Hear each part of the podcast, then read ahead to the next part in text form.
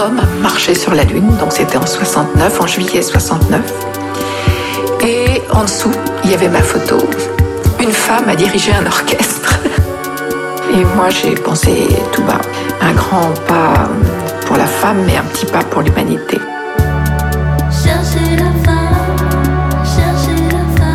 Le podcast qui parle des femmes et qui fait parler des femmes du monde de la musique.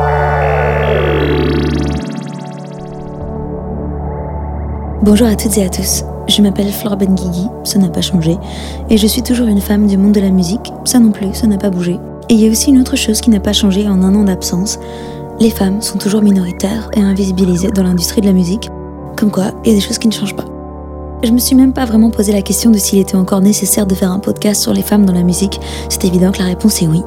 Mais un podcast, c'est chouette, mais c'est très solitaire, que ce soit pour moi qui enregistre tout ça dans ma petite chambre ou vous qui m'écoutez de l'autre côté de l'appareil. Donc pour 2023, j'ai décidé d'aller un peu plus loin et de m'entourer d'une super équipe de meufs pour faire des nuits chercher la femme tous les derniers jeudis du mois à la petite halle de la Villette, avec des tables rondes, des showcases, des DJ sets, bref, de quoi fédérer dans la vraie vie toutes les femmes de ce milieu. La première aura lieu le jeudi 26 janvier, puis le 23 février, puis presque tous les mois et on vous y attend nombreux et nombreuses. Plus d'infos sur les réseaux de Chercher la femme. Mais revenons d'abord à cet épisode. Aujourd'hui, on parle d'un secteur encore très masculin dans l'industrie de la musique, celui des musiques de film. Alors, on change pas les bonnes habitudes, point chiffre. Oh non, voici venir les chiffres. Une étude de 2018 d'une université américaine a démontré récemment que pour les 100 films du top box-office américain chaque année, entre 2007 et 2017, 1200 compositeurs ont été embauchés, contre combien de compositrices? 16. Oui, 16. Soit environ 1,33%. Il y a même plus d'hommes sages-femmes que de femmes compositrices de musique de film. C'est vous dire à quel point ce métier est genré au masculin. En France, en 2022, on est à 9% de femmes compositrices de musique à l'image. C'est un peu mieux que la moyenne américaine, mais franchement pas foufou. D'ailleurs, le César français de la meilleure musique originale existe depuis 1976 et depuis sa création, le nombre de compositrices primées est de zéro. Alors c'est sûr que le cinéma n'est pas une industrie très inclusive, ça je vous l'apprends pas. Mais même récemment, quand on nous a fait un petit femi-washing des familles avec des blockbusters sur des guerrières, genre Wonder Woman 1984, réalisé et coécrit par Patty Jenkins, une femme donc, ou alors Mulan, réalisé par Nikki Caro d'après un scénario écrit par trois femmes, pour ces deux films-là, on a mis des mecs à la musique, Hans Zimmer et Harry Gregson Williams. On pourrait aussi citer Lisa Gerhardt qui a coécrit la BO de Gladiator, une des BO les plus récompensées de ces dernières décennies, et qui a pour ça gagné un BAFTA et un Golden Globe. Mais bizarrement, les Oscars n'ont nominé qu'Hans Zimmer. Ça avait quand même fait un tollé à l'époque, mais l'Académie avait rétorqué que mais non, mais en fait c'est parce que les arrangeurs et contributeurs ne sont jamais récompensés, donc euh, voilà, euh, euh, bah, c'est juste que on a fait comme d'hab. Pourtant, c'est bien en tant que co-compositrice que Lisa Gerhardt apparaissait au générique du film. Heureusement qu'il y a eu Joker avec la BO de Hildur Guðnadóttir, je sais absolument pas si je le prononce correctement, euh, qui a en plus raflé un Oscar et un Golden Globe, ou Pinar Toprak, compositrice turque de la BO de Captain Marvel, donc première femme à écrire la musique d'un Marvel, pour faire remonter tous ces chiffres. Et heureusement, on a deux histoires assez extraordinaires, de femmes assez extraordinaires aussi, à raconter aujourd'hui au. Bon, alors parce que je suis un peu d'humeur festive en ce début d'année, Commençons par un petit quiz. Est-ce que vous avez déjà entendu ça?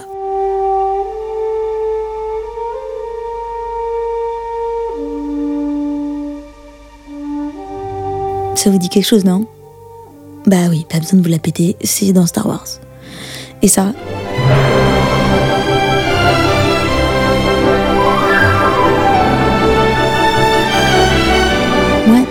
c'est E.T. Je pourrais aussi vous passer des extraits de la liste de Schindler de Superman. Et là, vous êtes en train de vous dire, oh là là, elle a complètement pété une durite. Elle va nous annoncer que John Williams est en fait une femme. Mais non. Enfin, presque. Le dénominateur commun, ou plutôt la dénominatrice commune, entre tous ces morceaux, ce n'est pas uniquement John Williams, mais c'est aussi une immense compositrice, arrangeuse et orchestratrice, Angela Morley. Mais faisons un petit retour en arrière. Née à Leeds, en Angleterre, en 1924, Angela Morley grandit dans une famille d'horlogers et commence la musique en tâtonnant entre le piano, le violon et l'accordéon pour finalement jeter son dévolu sur le saxophone alto. Très douée, elle quitte la maison à 15 ans pour partir en tournée avec un petit groupe d'ados nommé Archie's Juvenile Band pour 2 dollars par semaine. Entraînant avec des gens de son âge, elle découvre qu'elle n'y connaît rien à la musique populaire de l'époque et entend pour la première fois le mec le plus hype du moment, le Joule des années 30, disons, Benny Goodman. Révélation. Elle écoute en boucle et commence aussitôt à essayer de relever les arrangements de ses morceaux, qui étaient, je vous le cache pas, un peu plus complexes que ceux de Joule. Oups. Au début de la guerre, en 1939, beaucoup de musiciens étaient appelés au front, mais Angela, encore trop jeune pour être enrôlée dans l'armée, car il faut juste que je vous le précise ici, mais Angela est née homme et donc potentiellement appelée au combat. Mais trop jeune, disais-je, elle profite donc de l'appel au front et de la raréfaction des musiciens pour rejoindre à à peine 16 ans le groupe d'Oscar Rabin, très populaire à l'époque en tant que saxophone lead, groupe qui tournait mais aussi enregistrait, ce qui était assez rare à cette période. C'est au sein de ce groupe qu'elle commence à se former au rudiment de l'arrangement et de l'enregistrement studio. Trois ans plus tard, elle est invitée à rejoindre un orchestre extrêmement reconnu à l'époque en Grande-Bretagne, le Geraldo Orchestra, en quasi-résidence permanente à la BBC, et qui avait en plus la particularité de pouvoir être un petit groupe de swing le lundi, ou un orchestre symphonique le mardi, un entre-deux le mercredi, même un chœur vocal le jeudi, c'était Jacob Collier avant l'heure le machin. Angela commence à arranger elle-même des pièces plus populaires tout en se familiarisant pour la première fois avec la musique classique, le chœur, toutes sortes de formations musicales, et elle prend en parallèle des cours de composition et d'harmonie avec le compositeur hongrois Matthias Seiber. À 26 ans, elle arrête la tournée parce qu'elle décide qu'elle a fait le tour.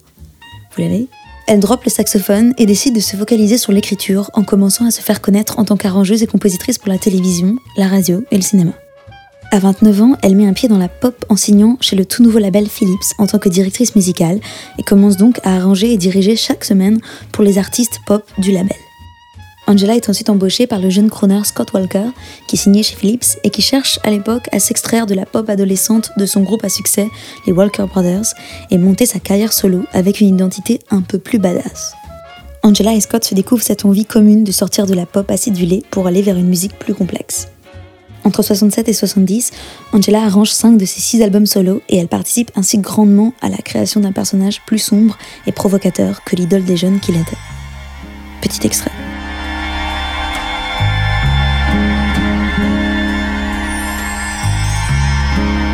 It's raining today,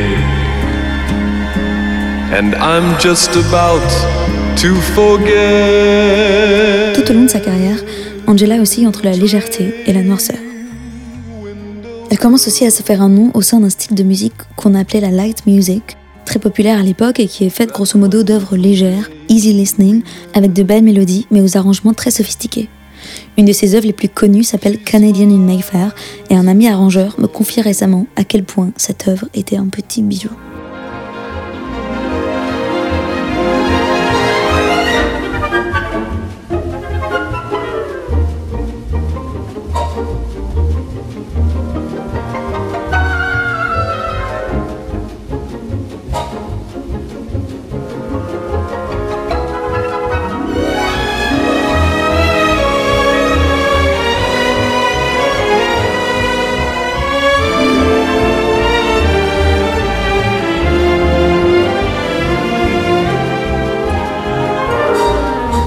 Musique de film, à 25 ans, Angela avait déjà ghostwrité, oui, je ne sais pas comment on peut traduire ça en français, mais vous voyez l'idée, deux bandes originales, mais à 26 ans, c'est Terminados, elle décide de signer ses compositions et signe la bande originale et assure la direction d'orchestre de deux des plus gros succès des comedy shows de la BBC des années 50, The Goon Show et Hancock Half Hour.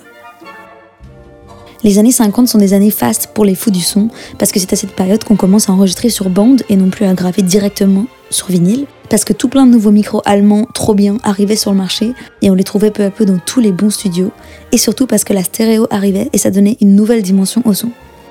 Et ça, vous me diriez, c'est énorme pour le cinéma du coup. Eh ben non. Les avancées techniques de l'époque n'avaient pas encore pris le chemin du cinéma et Angela avait les oreilles qui saignaient à chaque fois qu'elle allait voir un film sur lequel elle avait travaillé. J'étais tellement déprimée par ces expériences d'écoute qu'à 36 ans, j'ai commencé à refuser de composer des musiques de films. Une vraie puriste, la meuf. Mais elle se décourage pas. Elle écrit les arrangements pour pas mal de stars du jazz comme Benny Goodman ou Mel Tormé, dirige les sessions d'orchestre pour tous ses arrangements et compose pour des documentaires. Au Au début des années 70, Angela revient au cinéma et signe seule la bande originale de The Looking Glass War et When Eight Bell Toll avec Anthony Hopkins. C'est à cette période qu'elle commence aussi très discrètement sa transition d'homme à femme. Anciennement Wally Stott, mariée et père de famille, elle confie avoir lutté une grande partie de sa vie avec son identité de genre, et ce n'est que lorsqu'elle rencontre sa deuxième femme, Christine, qu'elle épouse en 70, qu'elle parvient à surmonter le trauma et à penser à sa transition. Elle revient en 72 d'un séjour prolongé en Scandinavie avec un nouveau nom, Angela Morley, le nom de jeune fille de sa mère, et une nouvelle identité de genre. Malheureusement, certains de ses collègues de chez Philips réagissent très violemment à son changement de sexe et Angela est sur le point de déposer sa démission quand le patron de Philips, Johnny Franz, parvient à la convaincre de rester. Peu de temps après sa transition, Angela gagne deux Oscars de la meilleure musique de film, devenant ainsi la première personne trans à obtenir un Oscar pour la comédie musicale Le Petit Prince en 74 et The Slipper and the Rose en 76. Deux histoires originellement pour enfants, mais avec une pointe de noirceur qui colle parfaitement au style d'Angela. Notons qu'elle est cependant nominée en tant qu'arrangeuse et orchestratrice, alors qu'elle a aussi co-composé la musique de ces deux films. Ah, il me fatigue. Petit extrait de The Slipper and the Rose.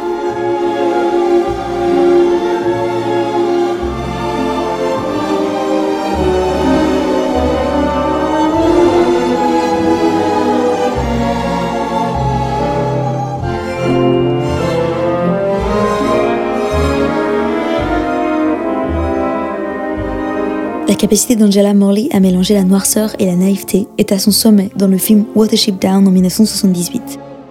Au début, elle n'est pas sûre de vouloir écrire la BO de ce film, car le célèbre compositeur australien Malcolm Williamson, qui était censé le faire, lâche le projet à trois jours de la deadline.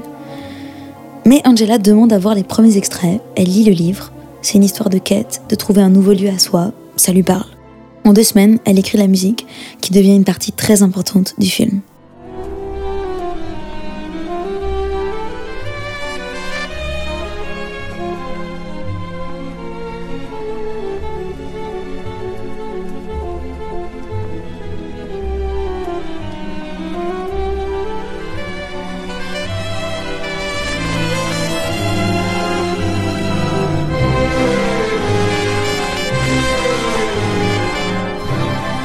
Et au milieu de toutes ces compositions pour des films, elle continue à diriger régulièrement le BBC Radio Orchestra et surtout à aider son ami John Williams en orchestrant bon nombre de pièces pour Star Wars et Superman.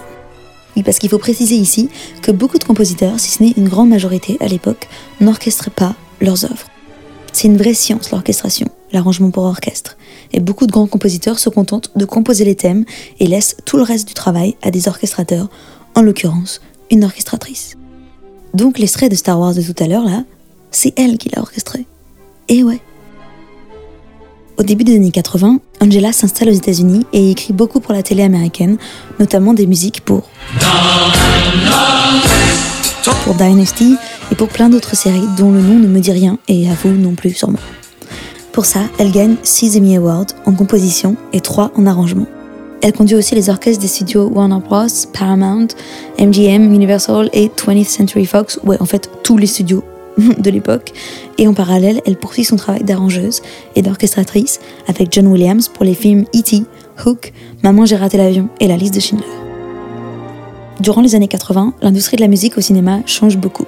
À cette époque, peu à peu, la 20th Century Fox devient l'unique studio avec un vrai arrangeur et chef d'orchestre à la tête du département musique, parce qu'on essaye de couper dans tous les budgets, loin de l'âge d'or d'Hollywood où les plus grands musiciens de l'époque dirigeaient les départements musique des studios, et on place peu à peu des producteurs de l'industrie de la pop à la tête de ces départements. Donc ça change déjà beaucoup de choses pour les compositeuristes de musique de film. L'arrivée des synthétiseurs change aussi beaucoup la donne. Avant ça, les producteurs ne savaient jamais à quoi ressemblait ce que proposaient les compositeurs, jusqu'à ce qu'un orchestrateur ne fasse l'arrangement et que le tout soit joué par un orchestre. Et soudain, l'arrivée des synthés leur permet de demander aux compositeurs de faire une démo ou synthé et de la jouer directement avec l'image. Du coup, on donne de moins en moins de temps aux compositeurs et on leur demande de plus en plus des démos différentes. Et ça, c'est donc très relou. Lassée de la frénésie de Los Angeles, Angela déménage en Arizona où elle passera les dernières décennies de sa vie à arranger des pièces pour Julie Andrews, John Williams et d'autres compositeurs stars, et aussi la chorale de l'Alliance française de Scottsdale pour qui elle arrange une trentaine de chansons françaises. Non mais trop mignon Jusqu'à sa mort, en 2009, à l'âge de 84 ans. Et vous savez ce que John Williams a en commun avec John Carpenter et Danny Elfman? Eux non plus, n'écrivaient pas leur partage pour orchestre. Alors ils ont appelé qui? Je vous le donne en mille. Encore une femme qui était, en plus d'être compositrice, arrangeuse et orchestratrice. Charlie Walker. Traversons l'Atlantique. Charlie Walker naît en 1945 en Californie et commence sa carrière en tant que pianiste soliste au Symphonique de San Francisco quand elle n'est qu'au lycée.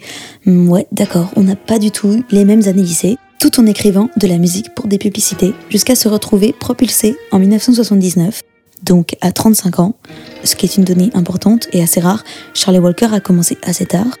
Propulsée en 79 donc au sein d'Apocalypse Now de Francis Ford Coppola, elle y joue les synthétiseurs, arrange les parties synthé et orchestre les compositions de Carmine Coppola. Elle travaille par la suite avec Carmine Coppola pour The Black Stallion en 1979, là aussi en tant qu'orchestratrice, mais elle est aussi créditée en tant que musique additionnelle, voire même co-compositrice. Ce qui est singulier dans les trajectoires de Shirley Walker et Angela Morley, c'est que toutes les deux sont à la fois compositrices, orchestratrices et chefs d'orchestre. Ce combo gagnant leur donnait l'extraordinaire capacité à savoir comment la musique avait été composée, arrangée et comment elle devait être jouée, enregistrée, combien de prises maximum l'orchestre pouvait faire, etc. Donc ce qui est très précieux à l'époque. Shirley Walker était donc très souvent embauchée pour orchestrer et diriger des orchestres dans les années 80 et co-composer pas mal de trucs avec Richard Band pour la télévision. Elle a déjà cette patte un peu sauvage et bizarroïde à l'époque qu'on retrouve aussi chez un compositeur de cette période qui s'appelle Danny Elfman. Pour vous donner une idée, voici un petit extrait de la BO de Ghoulies, co-composé par Charlie Walker en 85.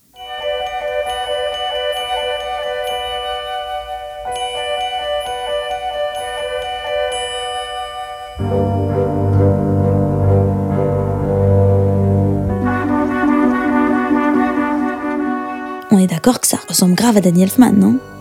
Et puis tout d'un coup, Shirley rencontre le Danny Elfman en question, qui la trouve incroyable et l'embauche pour orchestrer et diriger les bandes originales de Batman, Nightbreed, Dick Tracy, Edouard Romain d'Argent et plein d'autres de ses films.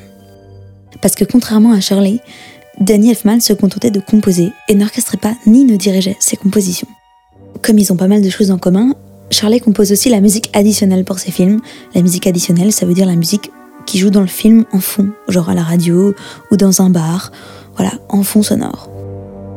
En 1990, Charlie Walker s'occupe aussi de toute l'orchestration de la musique du film Tortue Ninja, écrite par John Duprez, mais elle n'est pas créditée. Puis l'orchestration et la direction d'orchestre du film Arachnophobie de Steven Spielberg, tout comme celle de Chucky, la poupée de sang, film d'horreur culte dans lequel la touche de Shirley sublime la composition de Graham Level, tout en rappelant la musique de Carnaval flippant dans Apocalypse Now sur laquelle elle avait déjà travaillé.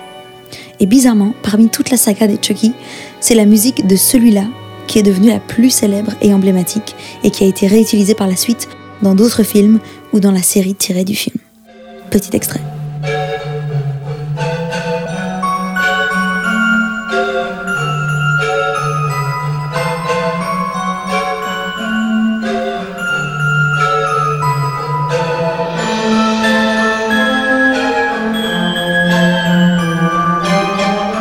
Après le succès de Batman et Batman Returns, on décide de produire la série animée des Batman, et c'est naturellement Danny Elfman qui en fait le thème principal, mais Shirley est aussitôt engagée pour composer tous les autres thèmes de la série, entre 92 et 95, devenant ainsi la première compositrice et chef d'orchestre de la série. Et c'est pour cette raison que quand les studios décident de créer un film d'animation à partir de la série, en 1993, Batman Mask of the Phantasm, c'est naturellement Shirley qui compose toute la musique qui devient une de ses œuvres les plus emblématiques à ce jour. Écoutez-la qui raconte comment elle a composé tout autour du thème original, c'est tellement la classe. The basis for the animated Batman theme is very simple. Sounds like this.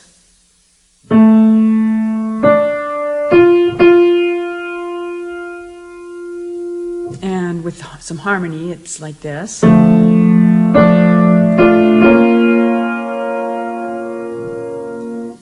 Has two answers. One is a dark, somber answer.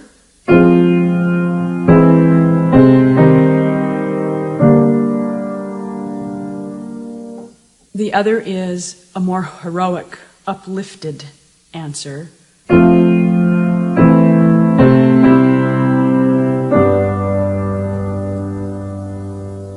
There's a transitional climbing extension of the, that basic material.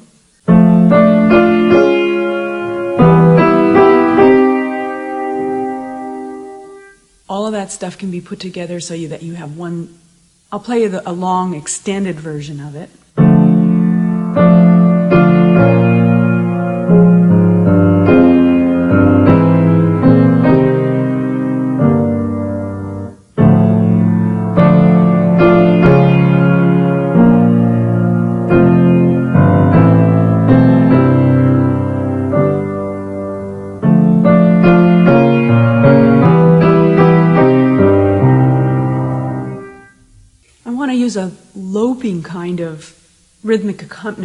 Figure for this, something like this.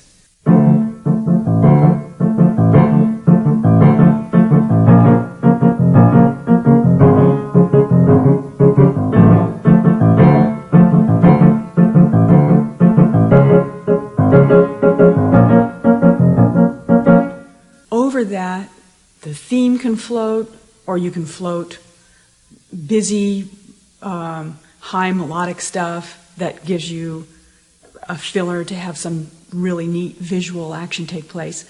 I'll play the the uh, melody over that rhythmic bed first.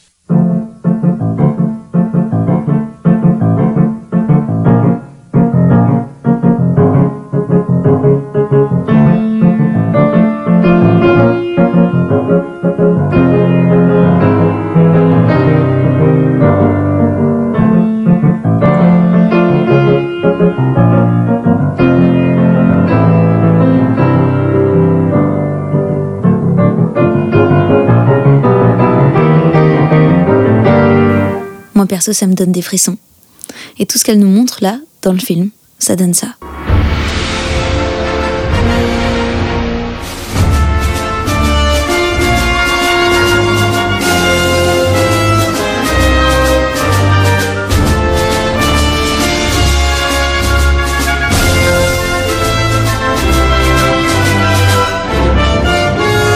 Et en plus, Charlie Walker, elle était vraiment fun.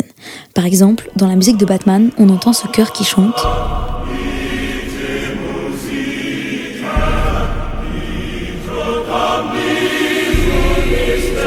Et là, tout le monde a longtemps cru que c'était un texte hyper compliqué en latin. Mais non, en fait, ce que chante le chœur là, c'est tous les noms des musiciens et musiciennes de l'orchestre lus à l'envers. Avouez, c'est quand même du génie.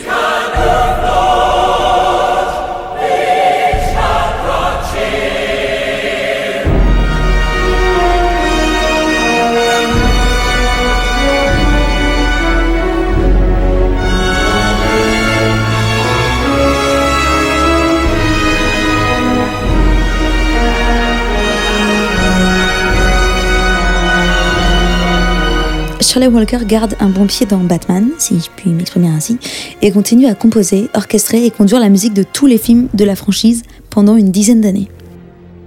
Elle gagne d'ailleurs deux Emmy Awards, les deux seules récompenses qu'elle recevra de toute sa carrière, pour ses bandes originales des dessins animés de Batman. Et d'ailleurs, dans la bande originale de Batman, le dessin animé, Shirley emploie un petit gars pour jouer du synthé, un jeune compositeur qui commence à se faire connaître et que Shirley prend sous son aile, nommé Hans Zimmer, le mec n'a pas fait d'école de musique et tout le monde lui fait remarquer, sauf Shirley, qui s'en fout.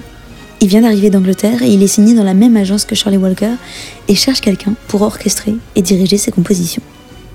Bingo. Shirley orchestre et dirige les pièces de Hans pour pas mal de films, Black Rain de Ridley Scott en 89, Black Draft de Ron Howard en 91 ou Toys de Barry Levinson en 92 pour ne citer que. Pour tout ça, elle n'est quasiment pas créditée. Elle co-compose aussi avec Hans Zimmer la BO de Chicago Joe and the Showgirl, mais encore une fois, les studios créditent uniquement Hans Zimmer. Il y a clairement des baffes qui se perdent, mais Shirley s'en fout et elle fait son chemin dans l'ombre. En 89, complètement insatiable, elle se retrouve à diriger l'orchestre du film Le sapin à les boules. Alors non, ce n'est pas une blague, c'est le vrai titre. Une comédie à l'humour sûrement très fin et woke, et évidemment elle le fait sans être créditée nulle part, mais ce n'est pas une si mauvaise idée que ça, car trois ans plus tard, John Carpenter réalise Mémoire d'un homme invisible.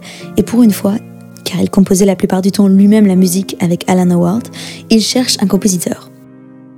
Chevy Chase, musicien et acteur du film Le sapin à les boules, putain pardon mais ce titre je peux pas, mentionne alors à Carpenter qu'il était allé voir l'enregistrement de la BO du film et qu'il avait été impressionné par la chef d'orchestre. Et c'est ainsi que Shirley Walker décroche son premier job officiel de compositrice solo de long métrage. Et c'est là qu'elle rentre dans l'histoire. Car si Suzanne Chani est la première femme à avoir composé seule la BO d'un film avec La femme qui rétrécit, en 81, Shirley devient la première femme à composer une bande originale de film pour orchestre symphonique, bande originale qu'elle compose mais aussi qu'elle orchestre et dirige seule. C'est tellement inédit qu'une foule se presse toute la journée dans les studios lorsque Shirley dirige l'orchestre lors de l'enregistrement pour pouvoir assister à cette grande première historique. Bon, le film est un échec total, mais la musique de Shirley marque les esprits. À tel point que John Carpenter, qui n'avait pas pour habitude de rappeler les compositeurs qu'il engageait, embauche à nouveau Shirley comme compositrice pour travailler avec lui et Alan Howarth sur la BO de Los Angeles 2013 en 1996.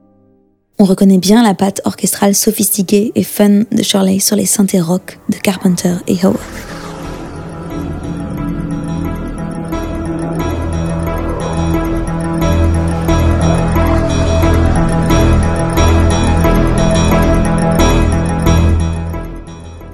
À la fin des années 90, Shirley Walker commence à arrêter d'orchestrer les œuvres des autres et signe de plus en plus de BO solo pour des séries télévisées HBO, un remake Disney, tout en supervisant la musique des animés de Batman ou de Superman.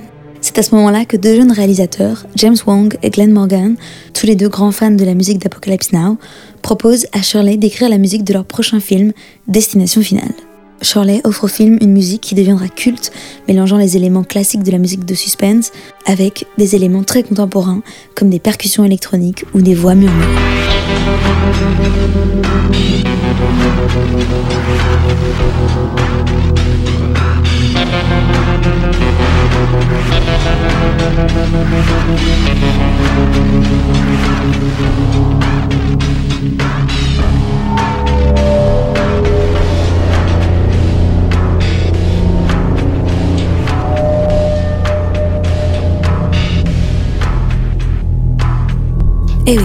Une bonne femme qui compose de la musique de films d'horreur, ça dit quoi les masculins?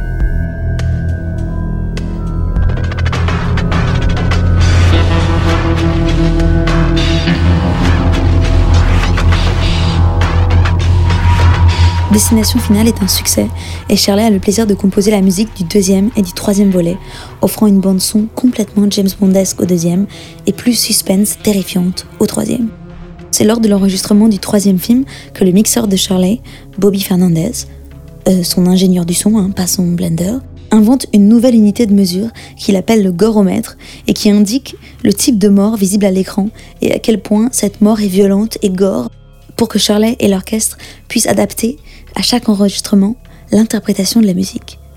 Car oui, c'est bien de composer la musique, mais la richesse et la subtilité de la musique de Charlie Walker résident dans le fait qu'elle peut véritablement adapter l'interprétation orchestrale à l'image et donc à tous les trucs un peu gore qui se passent à l'écran. La même année, elle bosse sur le remake de Willard par Glenn Morgan et se bat avec le producteur de film James Wong pour inclure des accordéons à la BO du film. Oui, bon, euh, chacun ses combats. Et elle gagne le bras de fer et offre ainsi la première bande originale avec une section accordéon au sein de l'orchestre symphonique du film.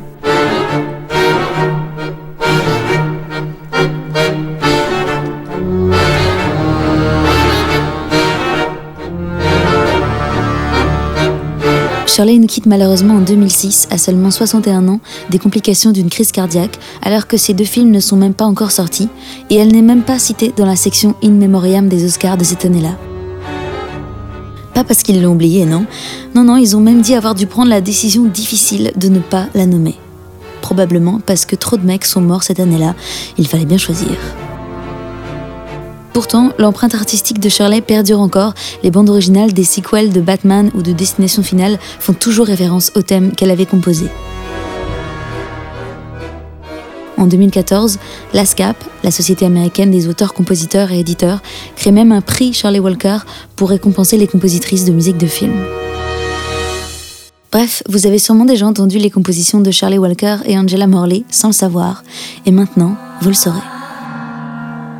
Vous avez peut-être même déjà entendu les compositions de mon invité du jour, surtout si vous êtes allé au cinéma fin 2022 voir Riposte féministe de Marie Pérennes et Simon Depardon par exemple. Je n'en attendais pas moins de vous, bande de petits féminazis. Oui, car il s'agit en effet de Huel la mort, et vous pouvez retrouver son interview dans la deuxième partie de l'épisode qui sortira vendredi prochain sur Tsugi Radio et sur toutes les plateformes. En attendant, ouvrez l'œil, les compositrices de musique de film sont là, il y en a, il suffit juste d'aller les chercher. Et justement, ça tombe bien parce que la semaine prochaine aura lieu la première nuit chercher la femme, le jeudi 26 janvier à Paris, qui s'ouvrira sur une table ronde sur les compositrices de musique de film avec Huel Lamor, Anne-Sophie Versnayen et Julie Rouet, trois compositrices contemporaines dont je vous invite fortement à aller écouter le travail. À la semaine prochaine pour la suite de cet épisode et pour la première nuit chercher la femme. Bisous. Chercher